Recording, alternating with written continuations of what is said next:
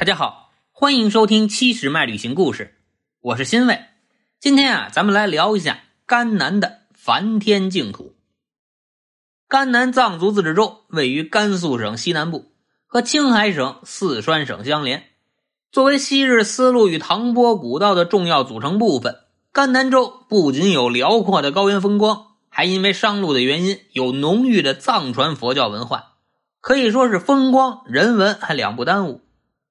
在如同圣经里天堂一般景貌的甘南草原上，弥漫着沁人心脾的酥油香。此外，拉卜楞寺里升起的辩经声也随着炊烟一同缭绕。而老姆寺如同世外桃源，遗世而独立。白龙江的源头则传来久远的呼唤。在转经廊外，充满着信仰、默念着六字真言的信众与匍匐于地上。磕着长头步步走来的老者，会给咱们带来心灵的震撼。如果没去过甘南，哎，您还真没法说自己跑遍了藏区，因为啊，您还没有去过藏民心中的圣地、神秘而底蕴深厚的拉卜楞寺，也没在朗姆寺呼吸过超出凡尘的空气，没有去过上帝的伊甸园扎卡纳，没有在桑科草原的蓝天白云下奔跑跳跃。更没有看见通往甘南路上那些虔诚的朝圣者们善良的灵魂。甘南的美是一种质朴的感染力，是一种深入骨髓的经验。如果您来了甘南，有些地方那您是一定要去的。首先，那就是拉卜楞寺。冯小刚的电影《天下无贼》拍摄地呀，其实不在西藏，就是在甘南的拉卜楞寺，这个佛光闪耀的圣域。拉卜楞寺在藏语里是拉章的变音，意思呢就是活佛的府邸，是格鲁派六大寺院之一，更是享誉世界的世界藏学府。这儿拥有世界上最长的转经长廊，足足有上千个转经筒组成，长达数里长。如果想要一个一个挨个转遍了，起码得花上两个小时。拉卜楞寺之后，就是能俯瞰这座寺院全景的贡唐宝塔。当然了，这您要硬要说这个贡唐宝塔也是拉卜楞寺的一部分，它其实也没什么毛病。毕竟这两者啊，实在是离得太近。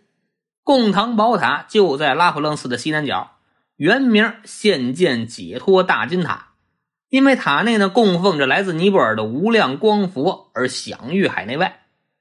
登上宝塔就能俯瞰整座寺院的全貌，这个地方也正是众多的摄影爱好者非常喜爱的拍摄地点，同时也是拉卜楞寺香火最旺的地方之一。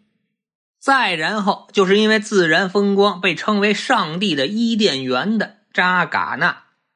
约瑟夫·洛克这位是美国国家地理杂志的顶级摄像师，正是因为他，全世界都迷上了丽江和贡嘎雪山。但除了这两处，这位大佬也曾经涉足过扎尕那。在这儿，他说过：“我平生从未见过如此绮丽的景象。如果《创世纪》的作者曾看见迭部的美景，将会把亚当和夏娃的诞生地放在这里。”然而，这位大佬如此盛赞过的地方，至今呢依然是鲜为人知。这让扎尕那更像是山神的秘密行宫。若有机会与他仙境一般的壮丽华美相聚，那真是一种神秘的仪式。再然后就是诠释了全新绿色概念的桑科草原了。桑科草原，这是桑科香达九滩草原，翻译过来呢就是跑马滩草原的一部分。在群山环抱之中，之中的开阔平坦的地方就是这个高山草原。桑科草原的风光，沿途呢都能看到。进入草原游玩，这主要呢就是参加藏族同胞的藏家月活动。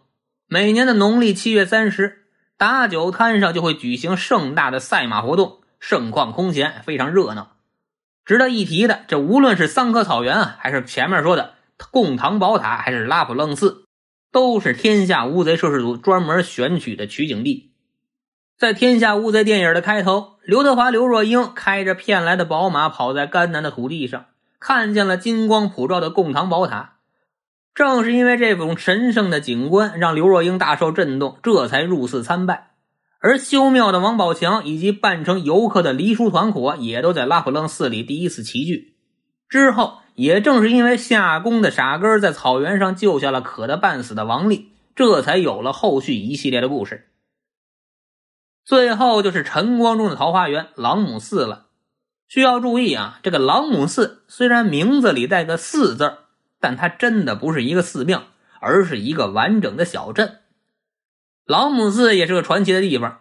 五十年代的时候，一位美国的传教士首先发现了这里，写了本书，造成了轰动。